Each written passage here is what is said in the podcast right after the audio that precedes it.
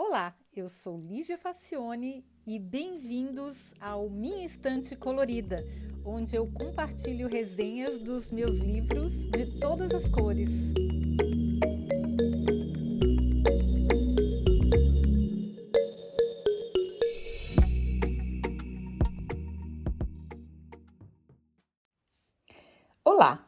Sabe quando você pega um livro na mão, olha quem é o autor e fala assim: gente, mas como é que eu não descobri essa mulher antes?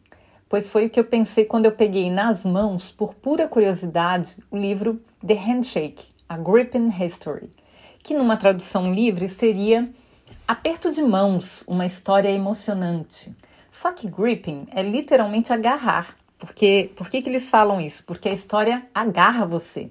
Então, o jogo de palavras ficou bem divertido. Eu achei o título bem criativo para um livro que fala sobre a história do aperto de mãos.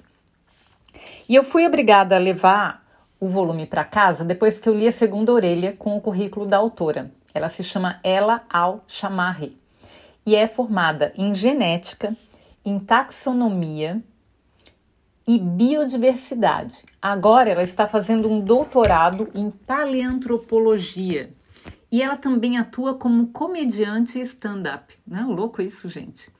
A moça é especialista em neandertais, escavações em ambientes hostis, além de ser apresentadora de TV na BBC e exploradora da National Geographic. Descendente de uma família do Iêmen radicada em Londres, ela foi muçulmana fundamentalista a maior parte da vida mas depois de anos estudando, viu que essa herança familiar não estava de acordo com a sua visão de mundo. E é, eu vi uma entrevista dela depois, é bem curioso, porque ela diz que entrou na universidade porque ela era criacionista. Ela não acreditava, ela queria ter argumentos melhores para refutar a teoria de Darwin e quebrou a cara, é, lógico, né?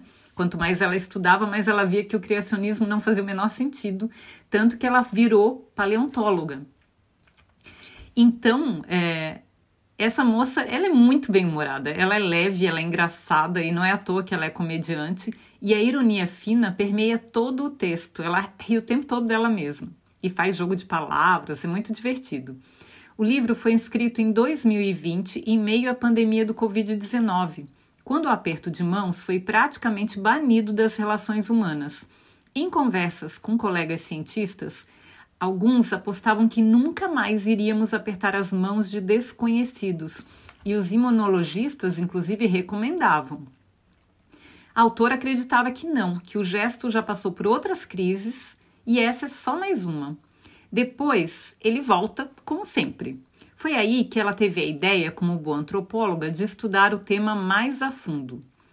Ela começa desmontando o mito de que a origem do aperto de mãos era um protocolo entre cavalheiros para demonstrar que eles não estavam armados.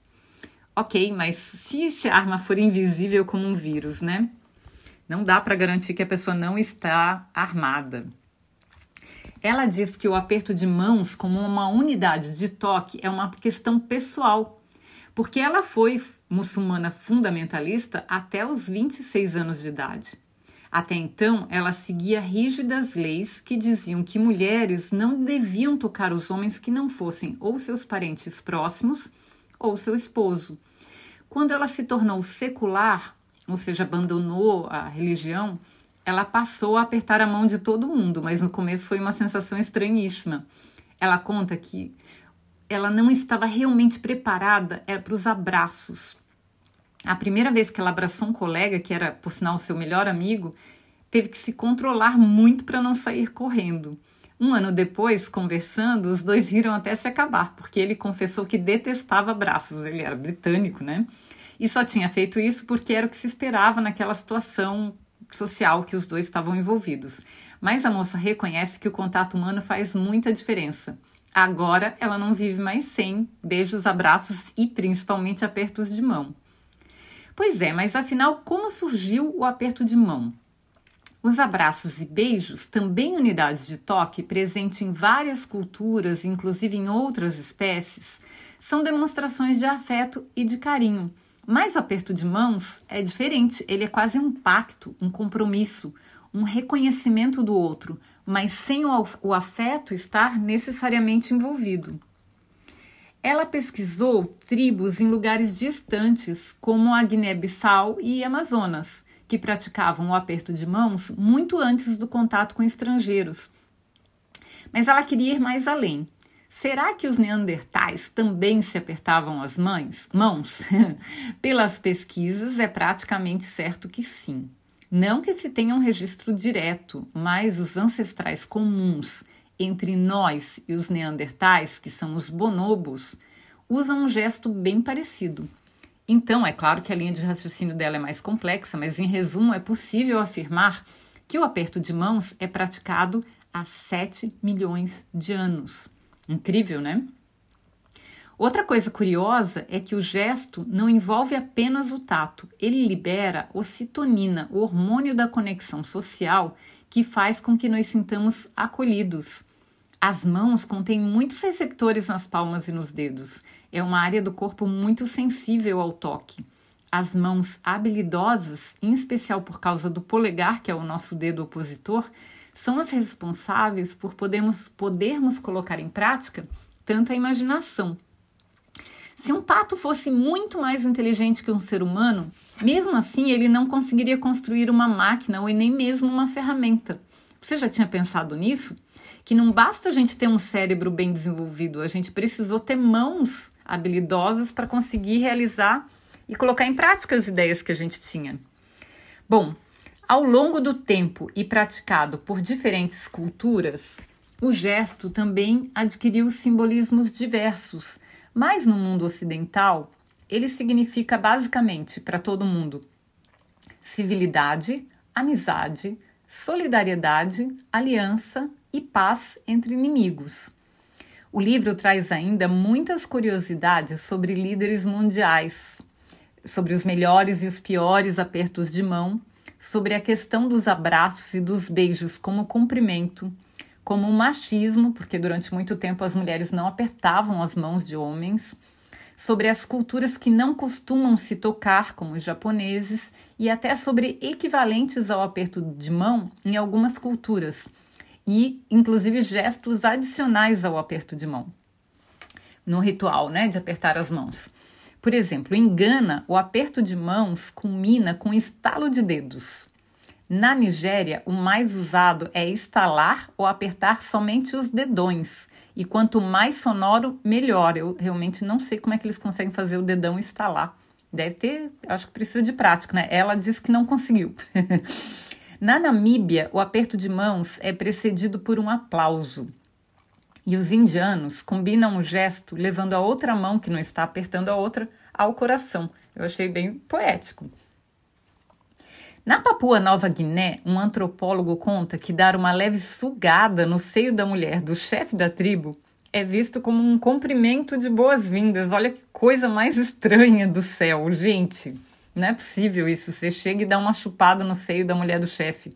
Hum, Bom, para mim, mas para mim o mais bizarro mesmo de todos é o aperto de pênis. Sim, você ouviu direito, que é praticado numa outra tribo da Papua Nova Guiné. A Papua Nova Guiné, inclusive, é uma das áreas do globo mais ricas do ponto de vista de cultura, porque eles. Pena que eles foram destruídos com as colonizações, né? Mas eles falavam mais de 800 línguas num, num espaço tão pequeno, né? São muitas ilhas. Mas basicamente o aperto de pênis funciona assim. Quando um homem de outra tribo chega para uma cerimônia, ele oferece o seu pênis em um ritual para os anfitriões. E aí ele chega até o anfitrião e coloca o pênis dele perto da mão do anfitrião. Se o anfitrião se recusar a pegá-lo completamente com a palma de sua mão, ou seja, pegar mesmo com vontade, não é só, só, só tocar, é, é agarrar mesmo o pênis do outro, significa que ele deve lutar ou fugir. Ou seja, deu ruim, né? Por isso, o visitante sempre prefere oferecer seu pênis para um anfitrião que ele já conhece e sabe que não vai dar ruim. Eu achei muito bizarro isso, gente.